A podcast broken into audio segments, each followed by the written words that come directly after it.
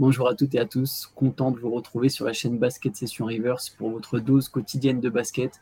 Vous êtes peut-être en vacances ou à la maison, à la plage, à la mer, allez savoir, peut-être à la montagne euh, ou tout simplement au boulot et vous continuez de, passer l'été avec nous et de suivre tout ce qui se passe un peu sur la planète basket, même si c'est plutôt limité évidemment en termes d'actualité. Mais pour le coup, ce week-end, Shai, on avait, il s'est passé beaucoup de choses il y a eu le Hall of Fame, on va en parler. Il y a des nouvelles vis-à-vis de James Harden, on va parler de tout ça, mais déjà savoir comment ça va, Shai.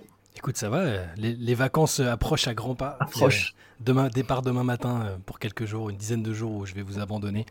Mais euh, je continuerai de vous suivre évidemment. Hein, mais ouais, vacances demain matin. Shai qui sera remplacé au pied levé par Benjamin Moubèche, donc ça continuera les CQFR, enfin les CQFR vont continuer. Donc voilà, n'hésitez pas à, rester branché sur, sur la chaîne YouTube de Basket Session. On va commencer peut-être pas par le Hall of Fame, même si voilà, je pense que tout le monde euh, a pu suivre l'entrée au Hall of Fame de Tony Parker notamment, avec aussi Dirk Nowitzki, Paul Gasol, Dwayne Wade, entre autres, Greg Popovich, etc. Bref, c'était une classe assez chargée.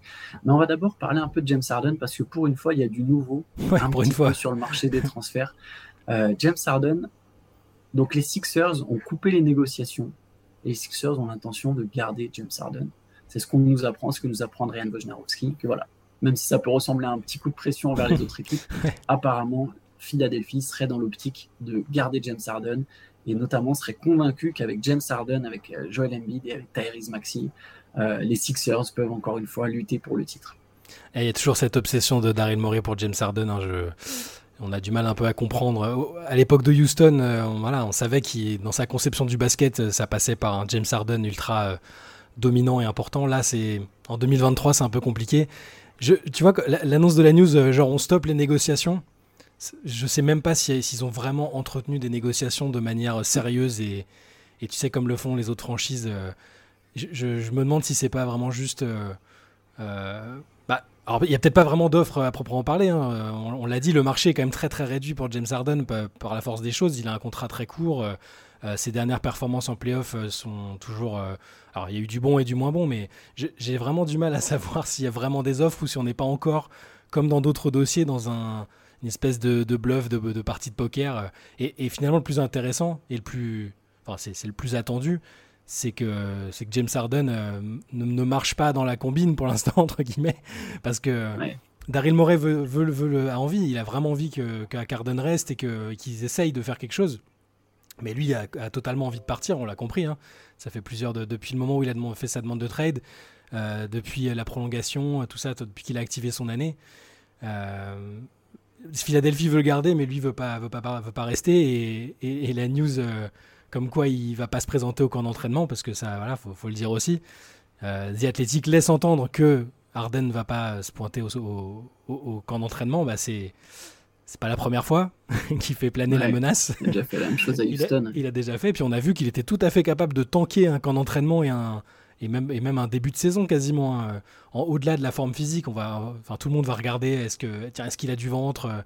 J'ai déjà vu des vidéos, euh, regardez, il est arrivé en Chine, euh, il est bedonnant, enfin, on n'en sait rien, et son agent nous dit le contraire. Son agent dit euh, non, non, il s'entraîne trois fois par jour, il est dans une condition physique parfaite, il est dans les meilleures conditions même pour faire une saison de calibre MVP. Enfin, voilà, il n'a pas fait la même erreur que l'agent de Damien Lillard en disant oui, oui, euh, il veut absolument aller aux Los Angeles Clippers, euh, on va y arriver, vous inquiétez pas. Euh. Donc il n'a pas fait cette erreur-là, mais on, sent qu'on est encore lancé sur une partie de poker et que et, menteur, hein, le fameux poker menteur, parce que Moret d'un côté dit peut-être à l'agent oui oui t'inquiète pas on cherche effectivement une porte de sortie on a dit qu'on vous en cherchait une on va en trouver et de l'autre Arden qui veut laisser peut-être croire qu'il va pas se pointer ou qui c'est fatigant. Mais par contre, au moins, il y a un peu de nouveau, au moins, il y a un petit peu d'action, alors que ces dernières semaines, c'était le calme plat. Moi, je pense que Moret, je, me dis que lui, à la limite, moi, je ne sais pas s'il veut absolument garder Arden. Je pense que si Moret, voilà, il a, évidemment, il y a une relation particulière avec Arden. Euh, quelque part, il est celui qui a cru en Harden, hein, qui a révélé Harden en le faisant venir à Houston. Je pense qu'en fait, surtout Moret, lui, euh, il veut un titre il a toujours dit c'est pas que Harden, c'est je veux des stars. Tu vois, c'est pas que du mm Ball, c'est je veux des stars.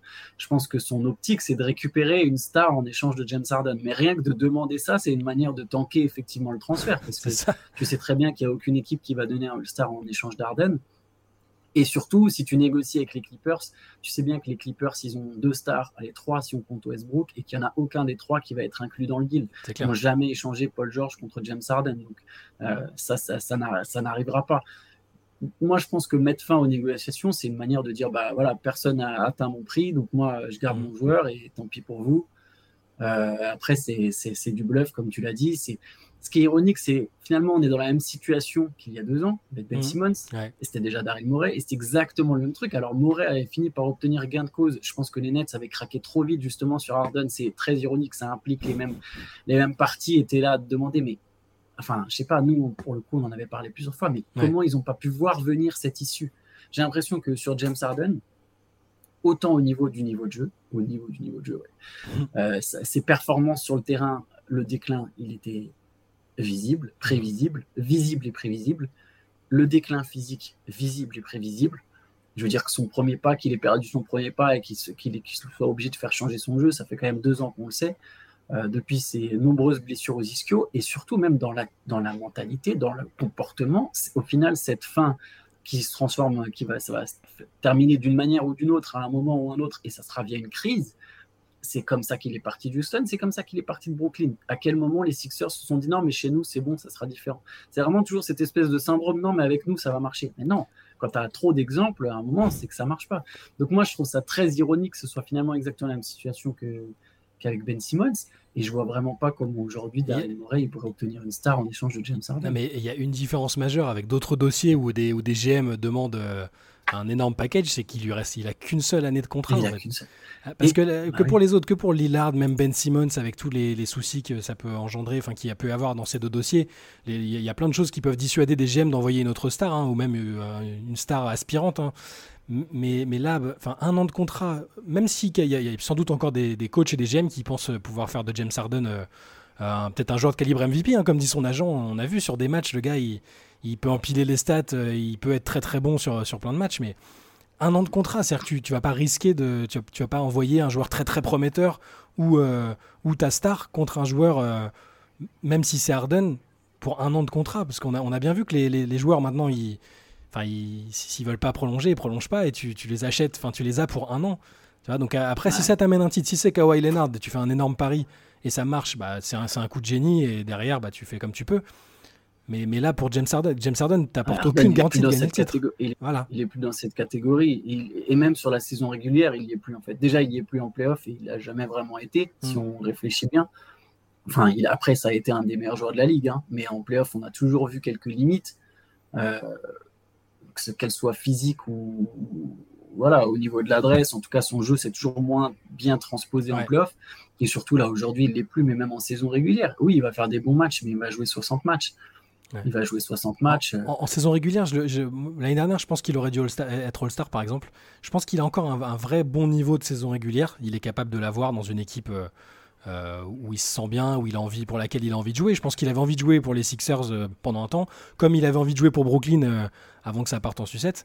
Je pense que ça peut encore être un, très fort joueur de saison régulière, pas un franchise player, pas un joueur dominant qui, bien sûr. pas, pas, pas qui porte l'équipe sur ses épaules comme c'était le cas avec Houston mais en aucun cas ça te permet de, enfin, en aucun cas ça peut t'inciter à, lâcher un, joueur majeur plus jeune ou plus ou, qui peut être sur le même statut que lui. Et, et c'est pour ça que je vois, je vois pas d'issue non plus. Moi, j'ai l'impression que euh, là, même du point de vue d'Arden, le, tanker le training camp, ça aurait aucun sens. Enfin, à la limite, qu'il fasse son année et qu'après il parte. Enfin.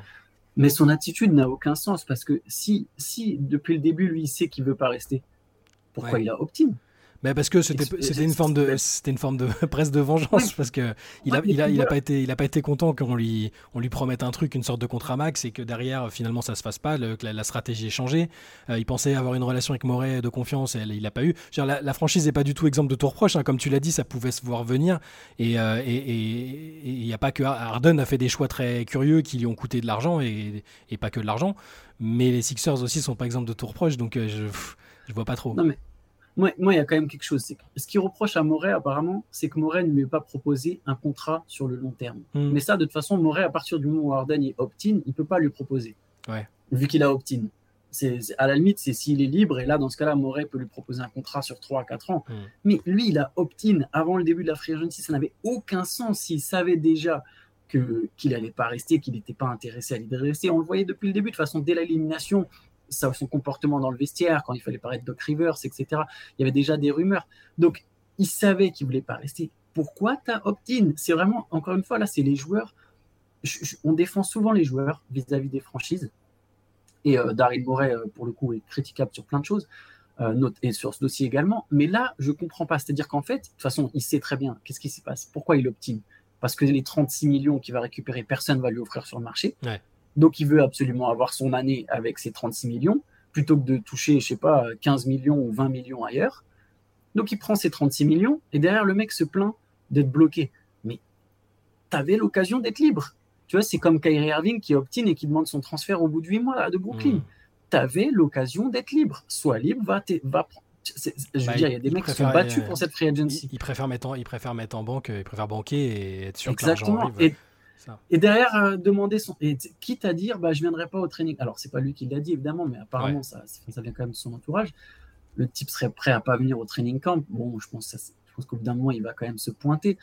Euh, mais, mais, même s'il venait à se pointer, enfin, ça laisse des traces, ces trucs-là. Tu vois, tu, tu, tu repars pas on, voit bien que les choses laissent des strates dans le vestiaire, même que quel est le regard de, de, de, Joel Embiid? Est-ce que Joel Embiid, derrière, il va pouvoir se dire je vais à la guerre avec ce mec-là?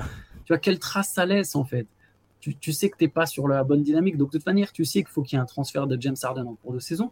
Donc même s'il commence la saison avec Harden, tu te dis mais ça veut dire pendant 4-5 mois, on crée des automatismes, mais on sait que quelque part, lui, ce qu'il a derrière la tête, on l'a vu même avec Durant quand il est resté à Brooklyn. Au final, il y a eu son trade. Ouais c'était pas éternel. Ça, et pourtant, ça s'est bien passé par moment. Hein. Ça s'est bien passé par moment. Brooklyn était bien classé par moment. Mais on l'a bien vu. À un moment, il y a juste le transfert. quoi. C'est parce que c'est il y, a trop de, il y a trop de dégâts. Donc moi, j'ai du mal à comprendre. Je pense que façon, les Clippers, enfin les Sixers essayent de pousser pour avoir Terrence Mann. Mais voilà, comme tu l'as dit, je vois pas pourquoi. Alors, Terrence Mann, c'est même pas All-Star, mais je vois pas pourquoi les Clippers, s'ils lâcheraient Terrence Mann dans un deal pour un mec qui a plus qu'un an de contrat. Je sais même pas s'ils ont vraiment. personne d'autre sur le marché. Je, sais même pas s'ils ont vraiment, vraiment envie de James Harden, en fait. Je, je sais, ça peut paraître bizarre parce que euh, ça, ça, reste un joueur très haut niveau. Encore une fois, j'ai dit que pour moi, il devait être All-Star l'année dernière mais je ne sais pas si dans leur construction actuelle, euh, ils ont envie même d'ajouter ce joueur-là. Et, je me demande si c'est pas plutôt un vœu d'Arden et de son camp. De, on lui demande t'aimerais aller où? Bah, Il se dit bah, Los Angeles, voilà, je suis californien, euh, c'est une équipe qui peut être compétitive, euh, voilà. Mais je ne sais pas s'il y a vraiment un intérêt si prononcé. Et il y a certains insiders qui en ont parlé, hein, qui ont dit est-ce que l'intérêt est vraiment, en, tout cas, certainement pas au point de lâcher des joueurs majeurs ou des vrais vrais atouts dans, dans ce deal? Mais je pense que moi, moi là, comme ça, je vois une offre que les Clippers sont capables de faire et qui satisfera pas les Sixers, c'est de donner juste Norman Powell et Marcus Morris. tu vois, deux joueurs de devoir pour un joueur plus fort. Euh, même style que, enfin, même style que Powell, non, mais tu vois, un mec qui est capable de d'apporter du scoring. Alors pour le coup, Powell, il fait pas de playmaking. Et Powell défend sans doute mieux, mais tu vois, tu as un joueur, une star euh, qui, qui, prend le poste de Powell et Marcus Morris qui, de toute façon, met plus vraiment un pied devant l'autre. Et je pense que les Clippers, s'ils veulent pas proposer Zubac, s'ils veulent pas proposer Terrence Mann, ils mettront aucun de ces mecs-là dans le deal. Il n'y a personne d'autre, à mon avis, qui est sur le dossier. Enfin bref. Donc il se passera rien et, Harden, logiquement, enfin sauf, euh, sauf s'il est suicidaire euh, d'un point de vue sportif, euh, parce qu'il n'a pas, a pas 25 ans, donc faire une année, tanker une année, faire une saison blanche, ça n'a pas les mêmes implications pour lui que pour des joueurs plus jeunes. Je pense qu'on va quand même à un moment se diriger vers Harden qui revient à la raison et qui, et, les Sixers aussi d'ailleurs, enfin que, tout le monde en bonne intelligence dise bon bah on commence l'année comme ça, on essaye. Euh, et, après on avise, mais là il n'y a pas, enfin je veux dire, il y a, rien qui laisse euh, entrevoir pour moi un trade qui satisfasse euh, les deux parties en fait. Après, c'est toujours le jeu de qui craque en premier. C'est la même chose, je pense, sur Damien Lillard avec Portland et Miami. C'est qui va craquer en premier et qui va se dire en premier, bon, allez, je lâche l'affaire. C'est bon. Ça va arriver plus vite sur ce dossier quand même, parce que, parce que Lillard, il a, des, il a des années de contrat. Donc s'ils veulent vraiment s'ils veulent vraiment bloquer un peu ou tu vois le, si pour, le coup là si les Sixers veulent absolument garder Harden admettons euh, c'est compliqué. Leur, temps il est quand même limité. La fenêtre de tir pour le convaincre elle est limitée parce qu'il est en fin de contrat. Sur Lillard je pense que c'est un autre cas et on en reparlera plus tard mais eux ils peuvent se dire eh, peut-être que si ça coince qu'ils voient que ça se fait pas que peut-être autour ils se disent ah l'équipe elle est pas mal. Ils ont tu vois il y a des années de contrat qui font que ça peut ça peut être encore il y a un scénario où, où il reste. Harden euh, c'est la fenêtre pour, la, pour le convaincre elle est vraiment très très limitée quand Surtout que j'ai l'impression que Lillard, au final, il n'y a rien de personnel. C'est plus une histoire de vouloir gagner. Oui, James Harden, au final, c'est personnel. C'est pas lié au résultat de l'équipe. C'est pas une intention. C'est purement personnel. Et quand il part, d'ailleurs, quand il part de chaque équipe, au final, à chaque fois, c'est personnel. Mm. C'est des trucs personnels. Il y a un truc qui lui convient pas. Il y a quelque chose. dans- Tu vois, à Brooklyn, au final, quand, quand il est là, euh, c'est une équipe qui est capable de jouer le titre. À Houston, c'était quand même une équipe forte. Et là, à Philly, c'est une équipe qui est capable d'aller loin en playoff. Mm. Donc à chaque fois, c'est pour une raison personnelle. Damien Lillard, c'est pour le coup, ça n'a rien à voir, effectivement, sur l'envie de départ. Donc Lillard, tu te dis qu'il peut y avoir un, un espèce de. C'est toujours plus simple euh, quand c'est pas personnel. Ouais. Tu vois, au final, tu as des bonnes relations avec les gens. Du coup, bon, bah, Lillard, ça se trouve, il va rejouer avec les Blazers, il prend du plaisir avec ses coéquipiers, tu vois, euh, l'équipe gagne un peu, bon, bah, il peut se dire, je mets en, je mets en suspens. Hmm. Ah, Harden, c'est personnel. Je, je vois pas comment dans le vestiaire, en fait, tu vois, il y a cette histoire d'idée de se dire, ah non, mais on veut le convaincre qu'on peut jouer le titre, mais déjà, de toute façon, les, toutes les expériences récentes prouvent que Philly ne joue pas le titre. Hmm. Euh, ils ont beau euh, le répéter chaque année, Philly ne joue pas le titre. Philly joue euh, essayer d'aller de passer le second tour. Ouais. Donc, bref, moi, je- dans le vestiaire, je vois vraiment pas comment ça peut se passer. Je- Et tu sais, je, je vais peut-être finir là-dessus, mais quand il y a eu ce trade, on avait dit dans un pod, c'est pas pour dire nous, parce que c'est pas nous qui l'avons. Enfin, il y a beaucoup de gens qui, qui, qui, qui pensaient la même chose. C'est pas une histoire de ah, on avait dit, mais c'était inévitable en fait. On sentait venir cette situation où à un moment Philly est bloqué parce que Philly la- a- soit la possibilité de filer le max à Harden et n'a plus de marge salariale, soit se retrouve dans cette situation exactement euh, celle-là actuelle, c'est-à-dire avec un Harden qui veut se barrer et, et, tu- et s'il se barre, s'il se barre sans All-Star en échange, t'as pour le coup, tu as un effectif qui clairement va pas jouer le titre. Si déjà tu joues pas le titre avec Harden, mais alors sans Harden, même tu remplaces Harden par quatre role players, tu as peut-être une belle équipe, mais tu vas certainement pas aller jouer le titre. Ouais, je suis d'accord. C'est... Ils sont dans une situation complexe et euh, pareil, on en reparlera sans doute plus tard, mais je pense que le- autour d'Embiid, c'est pas terminé. On va entendre des choses, des, des- des coups de pression. Des, Je sais que les, les gens pensent qu'on est, qu'il y a une, une espèce d'obsession euh, qu'on aurait pour Embiid pour un éventuel trade, mais c'est parce qu'on a l'impression que, ça, que la situation, l'instabilité là aux Sixers et toutes les, tout le flou qu'il y a autour, le terrain est ultra favorable pour. euh, pour ça en fait. Mais bon, écoute, on, on reviendra Ouais. dessus plus tard. hein. C'est- tous les ingrédients pour un pousser une star dehors un jour ou l'autre, ça c'est sûr. Bon, allez, on, on va enchaîner avec, Ouais. euh, avec le Team USA peut-être. Euh, Team USA qui jouait contre l'Espagne, son troisième match test euh, et troisième victoire. Alors c'était plus serré, je crois que c'est 98-88. Ouais, ils ont gagné si je 10 dis pas de points. Ils ont le gagné score 10 final. points. ouais. C'était beaucoup plus serré que, que deux jours plus tôt contre la, la Slovénie où sans Luka Doncic, ils leur avaient mis 30 points, donc pas de, pas Ah de oui, surprise, mais du sérieux de l'application, c'était euh, c'était plutôt, plutôt bien. Là, c'était plus intéressant parce que pour le coup, le match était assez accroché. Même les, les 10 points reflètent pas forcément euh, énormément la physionomie du match, même s'il y avait déjà 10 points à la pause. hein. Les, les- les Américains avaient déjà pris 10 points, mais et, voilà, l'Espagne lui a, a proposé à Team USA un vrai bon challenge comme on pouvait l'espérer entre euh, bah, les deux équipes les mieux classées au classement FIBA. Hein. T'as l'Espagne qui est numéro 1 et les États-Unis numéro 2. Mm. Et euh, bah, c'était c'était c'était un beau un beau challenge, une bonne une belle un bon test pour Team USA qui a été passé. euh, alors haut la main, je sais pas. Parce que les Espagnols, bon, en match amicaux, c'est quand même, on, on sait qu'ils sont plutôt meurtriers en compétition qu'en match amicaux. Et je pense qu'ils ont pris des notes aussi euh, qui pourront leur ressortir en cas d'opposition euh, plus tard. Mais euh, c'était bien, hein, franchement. euh, ils, ont, ils, ont, ils ont été mis au défi et puis ils ont, les Américains ont bien répondu. Jalen Brunson a été franchement impressionnant, comme, Ouais. comme tout le temps 22 depuis points, un, 9 sur 9. ok. Ouais, comme, comme- comme tout le temps depuis deux ans, j'allais dire, Jalen Brunson, il est. quand euh, Steve Kerr te dit que c'est le leader naturel de l'équipe, je crois qu'il se, il se fourvoie pas. hein. Euh, Il fait 22 points, euh, il rate pas le moindre tir, 9 sur 9, Jalen Brunson. Euh, et puis même tout le reste, et, euh, ils ont shooté à 67% quand même, c'est assez flippant. Shooté à 67%, 56% à 3 points, euh, tout en limitant l'Espagne à 42%. C'était, Et pourtant, il n'y a que 10 points. et il n'y a que 10 points. Donc l'Espagne est revenue à un point. hein. Ils ont commencé le quatrième carton avec seulement un point de retard avec les, les frangins Hernan Gomez euh, euh, notamment. Euh, c'était un, non, c'était un- une, bonne opposition et ça, ça prouve euh, à confirmer, hein, mais que tu vois, c'est le genre de match. J'ai l'impression que Team USA aurait perdu ce genre de match en 2019 avec euh, l'autre effectif. D'ailleurs, ils, ils- ils peut-être en, euh, même, peut-être même en 2021, euh, Peut-être. ils auraient perdu le match amical. Peut-être là, là, ils ont tellement à cœur, j'ai l'impression, de prouver qu'ils ont peut-être pas besoin de superstars et que les joueurs qui sont là sont bien coachés, déterminés, qu'ils ont tous des aspirations pour être des joueurs majeurs de la ligue. Je, faut, faut, faut se méfier, on peut pas aborder ce tournoi, euh, quelle que soit l'équipe qu'on supporte. hein. Il y a personne qui, qui peut prendre de haut Team USA, c'est quand même dangereux. Là, ils sont, on, voit- des choses intéressantes quand même et qui laissent penser qu'ils peuvent totalement euh, alors ça paraît être une évidence, un Team USA qui joue la gagne, mais, mais ils sont pas, ils sont pas champions en titre. Ils ont à nouveau pas de superstar comme en 2019. Pas de superstar actuel en tout cas, hein. il y en a pas. c'est des joueurs très prometteurs, mais il n'y a pas de superstar. Et au fur et à mesure de la préparation, je, je, commence à enfin, je, je comprends pour, quelles raisons ils ont confiance et, et, pour quelles raisons ils sont encore parmi les, les grands favoris du tournoi. J'ai l'impression qu'on a un team USA à mi-chemin entre 2010 et 2019. C'est-à-dire que 2010, c'était la, la, relève avec la jeunesse et au final, ils ont vraiment roulé sur le tournoi parce que Kevin Durant était trop fort. 2019, c'était trop juste. Et j'ai l'impression qu'on a une équipe à mi-chemin. C'est-à-dire que je suis en train de faire pas complètement marche arrière sur Team USA, mais voilà, je me rends compte quand même, comme tu as dit, il y a beaucoup de volonté. Il y a les, les, les atouts qui ont toujours été ce Team USA, c'est-à-dire mm. défendre fort, qualité athlétique, provoquer des pertes de balles. C'est encore ce qui s'est passé contre l'Espagne. Hein. C'est ce qui se passe à chaque fois. Le jeu en transition. Euh, je, en transition je, me meurtris en transition. Ils, sont impressionnants là-dessus. Ils provoquent des pertes de balles et derrière, ça, ça court. Quoi. Quand tu as Anthony Edwards là, dans le quatrième carton qui, qui est là, l'intensité qu'il met, c'est impressionnant. J'allais dire, il y a des joueurs qui se révèlent. Je pensais à Edward, Bronson et Austin Reeves. J'ai l'impression que c'est vraiment les trois moteurs de l'équipe euh, depuis le début de la, préparation. Après, sur ce match précis, au final, tu peux, en fait, tu peux vraiment le regarder de deux manières différentes. C'est que d'un côté, tu peux dire, OK, ils gagnent que 10 points. C'est pas une équipe d'Espagne qui est. Alors, il faut jamais sous-estimer les Espagnols, hein.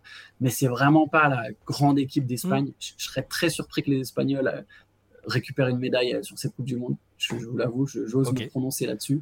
Euh, mais, mais c'est une bonne équipe, hein. mm. c'est les Espagnols. Mais je sais pas, je trouve qu'il y a un peu moins de. Il y a un petit truc en moins. C'est une, compète, c'est une, compète, c'est une des premières compètes récentes sans. Alors il n'y a aucun frère Gasol et il y a pas Ricky Rubio. Donc c'est. C'est une des premières fois. Ouais, c'est le renouveau. Je, ça sent l'équipe qui peut sortir en quart, par exemple. Voilà, j'ose me prononcer. On verra si, si, si, si c'est si me donne tort ou pas. Mm. Mais euh, donc oui, donc d'un côté tu te dis ok, ça galère un peu contre une équipe d'Espagne, et de l'autre tu te dis ouais, mais déjà sans doute que eux ils n'ont pas non plus forcé les Américains et ils ont joué en back to back quoi. Et la veille, c'est vrai, ils mettent pilule à la Slovénie. Hum. Alors Slovénie, il n'y avait pas Doncic hein, bien sûr et je pense pareil la Slovénie, j'ai l'impression que sur ce tournoi ça risque d'être un peu juste. Pardon, mais du coup je dévie. Je trouve que l'équipe qui est vraiment armée pour battre les États-Unis, c'est la France. Je, le dis, je commence à maintenant en parler à chaque CQFR. Je suis pas plus chauvin que ça. Moi, je suis pas un énorme supporter euh, de, ma sélection nationale.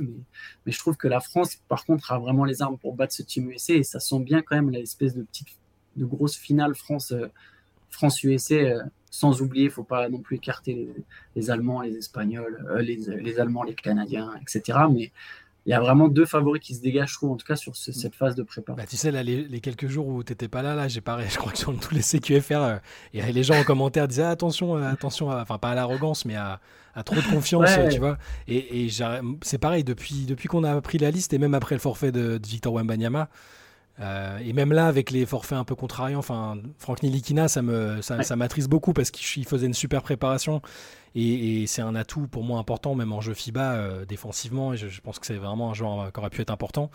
Donc c'est, voilà, c'est un peu, c'est un peu dommage.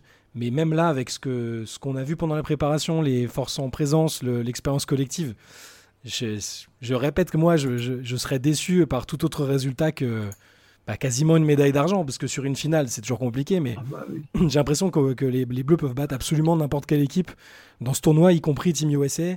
Euh, y compris euh, la bête noire espagnole, euh, y compris le Canada qui, a ses propres difficultés pour trouver là aussi une, une, chimie parce qu'il y a plein de bons joueurs, mais il faut, ils n'ont pas toujours l'habitude de jouer ensemble.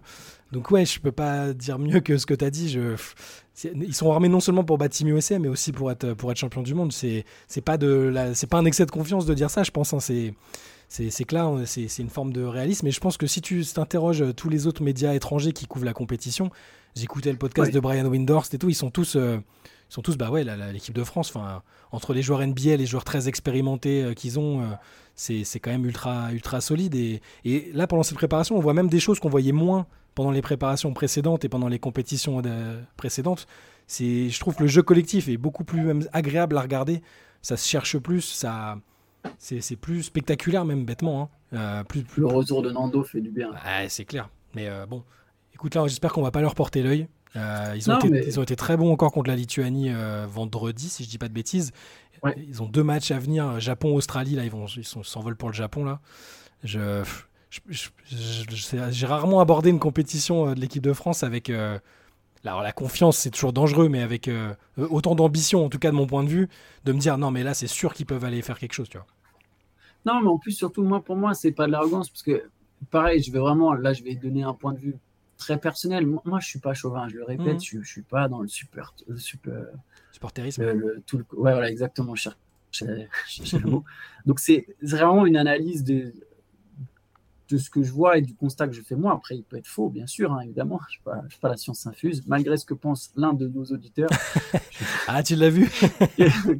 Qui m'a reproché euh, de, de, penser que j'ai la science infuse. Non, je sais que je n'ai pas la science infuse, mais je trouve le constat que je fais sur l'équipe de France, vraiment, cette équipe que je vois, j'ai l'impression qu'il y a une solidité qui lui permet vraiment de viser euh, très très haut. Mm. Et, par, exemple, petite info sur le Canada qui a battu l'Allemagne. Ils avaient perdu contre l'Allemagne. Là, ils ont gagné euh, après prolongation avec 31 points de RJ Barrett. Je trouve que le Canada, par exemple, c'est encore trop tôt. Tu vois, quand je fais vraiment sur par élimination, je me dis, ouais, il y a quand même un gap, je trouve, entre États-Unis, France et le reste pour l'instant. Je trouve mm-hmm. qu'il y a vraiment deux équipes qui se détachent. Après, voilà, on ne sait jamais sur une compétition, il y a des équipes qui se réveillent, il y a des trucs, tu vois, il y a des, il y a des, il peut, y avoir des blessures, des faits de jeu, enfin, il y a plein de choses qui peuvent se passer. L'adaptation, c'est quand, même, euh, c'est quand même en Asie, il y a le décalage horaire, etc. Donc, on ne sait pas exactement ce que ça peut donner, mais j'ai l'impression quand même que France et États-Unis sont un peu au-dessus du lot. Bah, je pense comme toi et j'espère que l'avenir nous donnera raison et que on viendra pas nous chercher dans les commentaires. Ah voilà, on vous l'avait dit. mais je, comprends. du monde, voilà, mais je, comprends aussi le, enfin pas le scepticisme, mais la prudence parce que il y a plein de fois où par le passé on est arrivé dans des compétitions en étant un, peu ambitieux et où ça a été compliqué, mais là vraiment je, pense que s'il y a un moment pour y croire, c'est bien cette année. Voilà. Je, suis tout à fait d'accord. Vu qu'on parle de basket international, on peut parler du Hall of Fame, parce qu'il y a plusieurs joueurs internationaux de légende qui sont entrés au Hall of Fame, Dirk Nowitzki, Pau Gasol et évidemment Tony Parker, euh, premier français au Hall of Fame. Bon, euh, ça fait un moment qu'on le sait maintenant, mais là c'est devenu vraiment officiel. Mm. Euh, la cérémonie était sympa. Je trouvais Parker était avec sa famille, ses frères, sa femme, ses parents, ses amis, Boris Dio, Ronny Turiaf, Thierry Henry. Euh, je sais pas s'il y a des moments, des discours. Le discours de Parker, par exemple, je trouve plutôt cool. oui, oui, très bien. Euh, très, très sympa. Il a, réussi, il a réussi à nous placer sa phrase qu'il avait en fait bien répétée. Je pense qu'il avait préparé pour le Hall of Fame euh, sur le côté. Si, si tu dis à tes, à tes potes, je n'ai plus la formulation exacte, mais si tu dis à tes potes que ton, rêve, que tu rêves de ça et qu'ils rigolent pas, c'est que tu restes pas, que tu rêves pas assez grand. Enfin, tu sais, il nous l'avait sorti il y a pas très longtemps celle-là. Et bon, en fait, il l'a répété pour le Hall of Fame. Mais Ouais, ouais, ben, si, si, c'était un, c'était un bon discours. Euh, c'était, c'était finalement quand même assez émouvant. De, en tout cas impressionnant. Euh, on a déjà parlé, mais un Français, euh, un Français Hall of Fame, c'est, on se rend pas compte. Au niveau du point de vue américain, c'est le plus gros accomplissement que tu peux avoir. Et son speech, son speech était très bien. Il n'y a, pas à dire. C'est, il a fait du, voilà, il a fait du par cœur. C'est confiant, sûr de lui. il, a bien rappelé que quand il était en France, on lui disait que, enfin, y a plein de gens qui croyaient pas en lui. Mais euh, voilà, non, si, si, j'ai bien aimé la, petite relation avec Popovic, forcément, qui rentrait en même temps que lui au Hall of Fame. La présence de tous les autres, il y avait Ginobili, Duncan qui était là aussi. C'était. Alors, c'est pas le discours forcément qui m'a le plus euh, bouleversé, on va dire. Moi, moi je suis très friand, je suis très bon public pour les discours du Hall of Fame. Euh, il me, ça, me foutent des frissons à chaque fois parce que c'est toujours bien fait. Moi, moi paradoxalement, alors c'est pas parce qu'on parlait de basket international, mais je, suis de Dwayne Wade, franchement, il a vraiment bien géré parce que euh, bon, il a, toujours été éloquent, donc c'était très bien, mais le, coup de faire monter son père sur scène, quand on connaît son histoire personnelle, que voilà, il a grandi d'abord avec sa mère qui était, euh, qui, était addict et euh, qui, qui, qui, faisait des séjours en prison au cœur de désintox, qu'après son, père a réussi à le récupérer, que c'est lui qui, qui l'a sorti un peu d'un milieu difficile. Enfin bref, et voilà, tout le storytelling, la narration était parfaite, le discours était beau, il a, tout, était, tout était bien. Euh, et, j'ai beaucoup aimé. Novitski, fidèle à lui-même, très simple, euh, très humble, très sympathique toujours. Euh, Gasol, émouvant aussi. Le petit passage sur Kobe, j'avoue que ça fait toujours quelque chose. et puis bah, Popovic, quoi. Popovic, bah, Popovic incroyable. Il était drôle, il était lui aussi très très humble comme on pouvait, comme on pouvait s'y attendre. et, ému, et ému à la fois. Même si le moment où il a été le plus ému paradoxalement de la soirée, c'est quand il était dans le public et que Becky Hammon, euh, euh, Becky Hammon lui a dit qu'il avait fait quelque chose que personne n'avait fait avant lui dans le sport en, en, faisant confiance à une femme dans son staff. Et euh, tu, sens quand même, bon, Becky Hammon a commencé à pleurer parce que c'était émouvant pour elle. Et puis tu sens que Pop, il était pas bien quand même. Tu, sens que c'est la fois de la soirée où je pense qu'il était le plus ému. Mais voilà, globalement, ce que j'en retiens, c'est que c'est toujours c'est des moments cool parce que c'est des discours évidemment préparés à l'avance et bien, bien travaillés, mais il y a, y a toujours une émotion quand ils font venir des anciens joueurs. Wade qui est introduit par Iverson, bref, des choses comme ça, c'est toujours. On n'a pas d'équivalent à proprement parler en France, donc c'est toujours difficile à comprendre. On n'a pas cette sacralisation des athlètes à ce point-là. Mais euh, voilà, moi j'ai trouvé ça cool et c'est une promo, c'est une classe que j'aime bien avec euh, que des joueurs que j'aime bien, donc c'était cool. C'est une très belle classe de Hall of Fame. Là, vraiment, il y, a, il y, avait du lourd et je, je rejoins totalement sur tout ce que tu as dit. D'ailleurs, si vous voulez retrouver des passages, des discours, hein, tout est, il y en a plusieurs qui sont disponibles sur basketsession.com voilà, sur, sur, les, sur les moments marquants. Donc n'hésitez pas à aller faire un tour. Nous, on va se laisser là pour aujourd'hui. Moi, je vous retrouve demain. Ça sera sans Chai. Du coup, ce sera avec Benjamin Chai qui prend des vacances bien méritées. Euh, je vous laisse pas longtemps. Hein. Je vous laisse pas longtemps. Je vous laisse 10 jours. Vous inquiétez pas. Voilà. Donc, euh, donc après, on retrouvera vite notre, notre Chai habituel. Et écoutez, je vous dis une bonne journée à tous. Ciao. Ciao.